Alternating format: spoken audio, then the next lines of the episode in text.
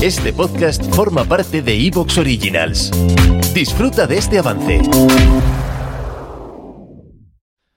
Más allá de tener una enorme fuerza comercial, el Día de los Enamorados es un día que en realidad tiene mucha historia y tradición detrás que nada tiene que ver con esos ramos de flores o esos bombones.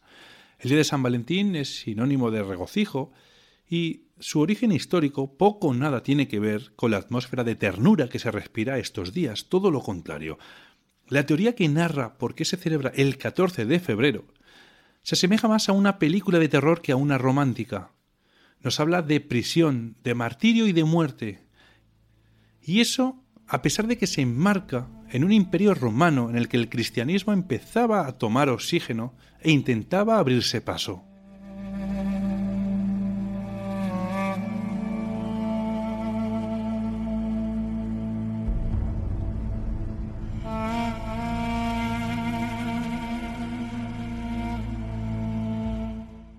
El origen de todos se remonta al siglo III con Claudio II, apodado el Gótico, que había llegado al trono a mediados de septiembre del 268 como resultado de una conspiración tras la muerte de Galieno. Una de las medidas que impuso este emperador fue prohibir el matrimonio a sus soldados. Claudio II no pudo llegar en peor momento al trono, ya que sus territorios se hallaban en mitad de una gravísima crisis que afectaba a las relaciones económicas, sociales y políticas del imperio, y por si fuera poco, la amenaza de una invasión por parte de los godos y los galos pendía siempre sobre ellos. Esta etapa fue bastante inestable y esto se plasmó en una gran cantidad de reinados breves como el de Claudio, que apenas estuvo dos años en el poder porque murió en Sirmium a causa de una epidemia de peste o viruela, no lo dejaron muy claro, mientras combatía con los vándalos. Ávido de que sus legionarios fueran los mejores, no tuvo mejor idea que prohibir el matrimonio a sus propios soldados bajo el pretexto de que si estaban casados pecaban de conservadores en el campo de batalla. Creía en aquellos momentos de acoso en las tribus germánicas que los solteros eran más aguerridos y valientes, más, más dispuestos a jugarse la vida porque no estaban ligados a sus familias, algo que no podía permitirse dado el acoso que sufría continuamente en las fronteras de su reino.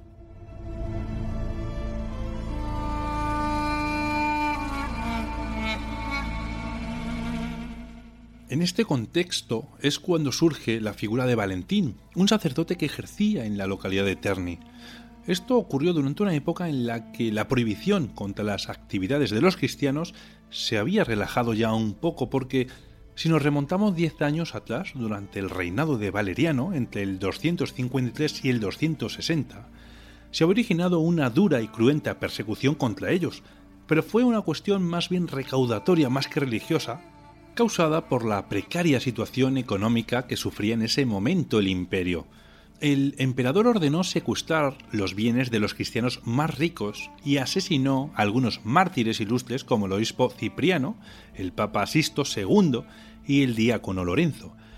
Cuando Valeriano murió en el 260, tras caer prisionero de los persas y ser convertido en esclavo, se inauguró una época de paz que se prolongó durante 40 años en la que se favoreció el desarrollo interno y externo de la Iglesia de hecho, varios cristianos subieron a altos cargos del Estado y se mostraron hombres capaces y honestos.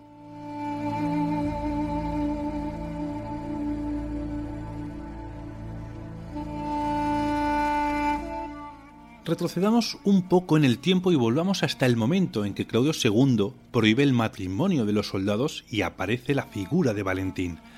Este sacerdote que se oponía rotundamente a tal injusticia decidió comenzar a casar a los soldados a escondidas bajo el ritual cristiano. Quizás pensó que no tendría muchos problemas teniendo en cuenta la época de aceptación y permisividad que se había iniciado.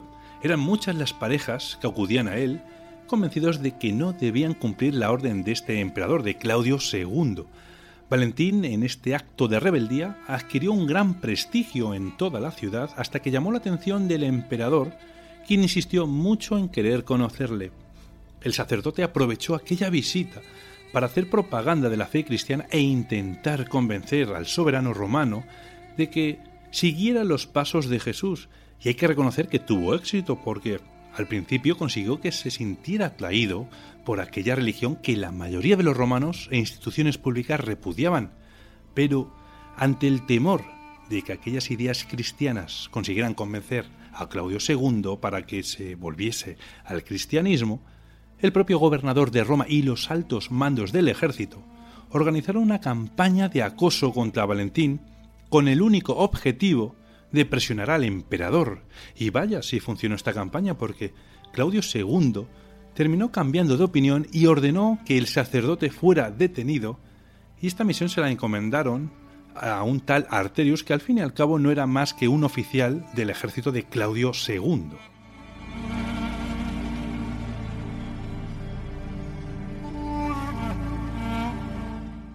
Con Valentín entre rejas, Arterius quiso dejarle en ridículo y le puso a prueba. Le retó a que devolviese la vista a una de sus hijas, que se llamaba Julia, que había nacido ciega. Valentín aceptó y obró el milagro en nombre de Jesús.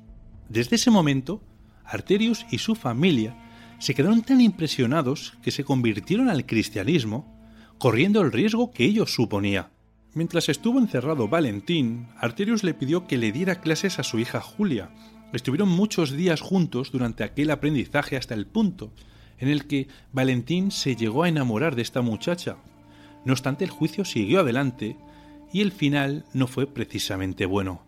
Este sacerdote fue condenado a muerte, siendo lapidado y decapitado el 14 de febrero del año 269.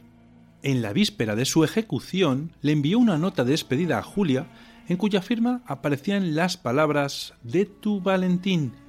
Y es por estas últimas tres palabras por lo que se cree que este sería el origen de la expresión anglosajona From Your Valentine, que aparece al final de las cartas y poemas que se envían los enamorados en la actualidad.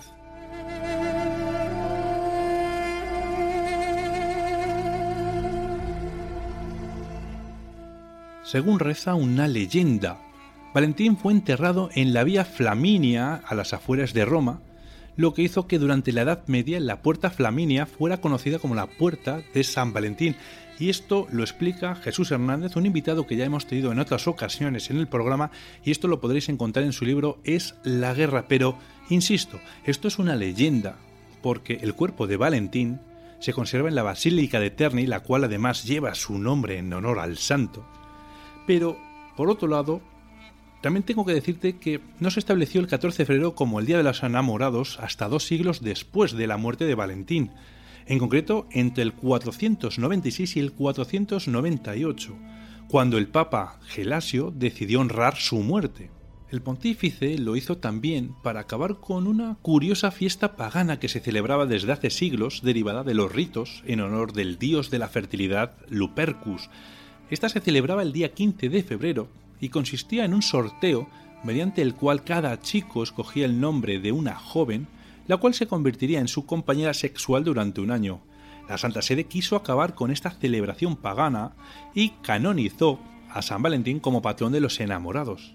Y a partir de ahí, San Valentín se celebró durante 1500 años hasta que la Iglesia Católica, consciente de las dudas que existían sobre la veracidad de historia de este obispo, acabó con ella de manera oficial en 1969 y es aquí donde se hizo un milagro, porque San Valentín resucitó por obra y gracia de nuestro Señor del Comercio.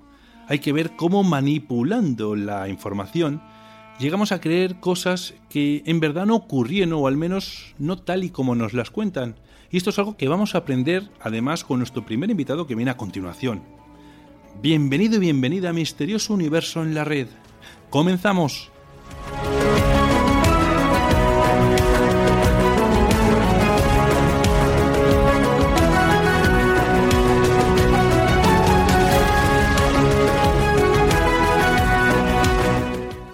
Misterioso Universo en la Red, producido y dirigido por Víctor Pérez.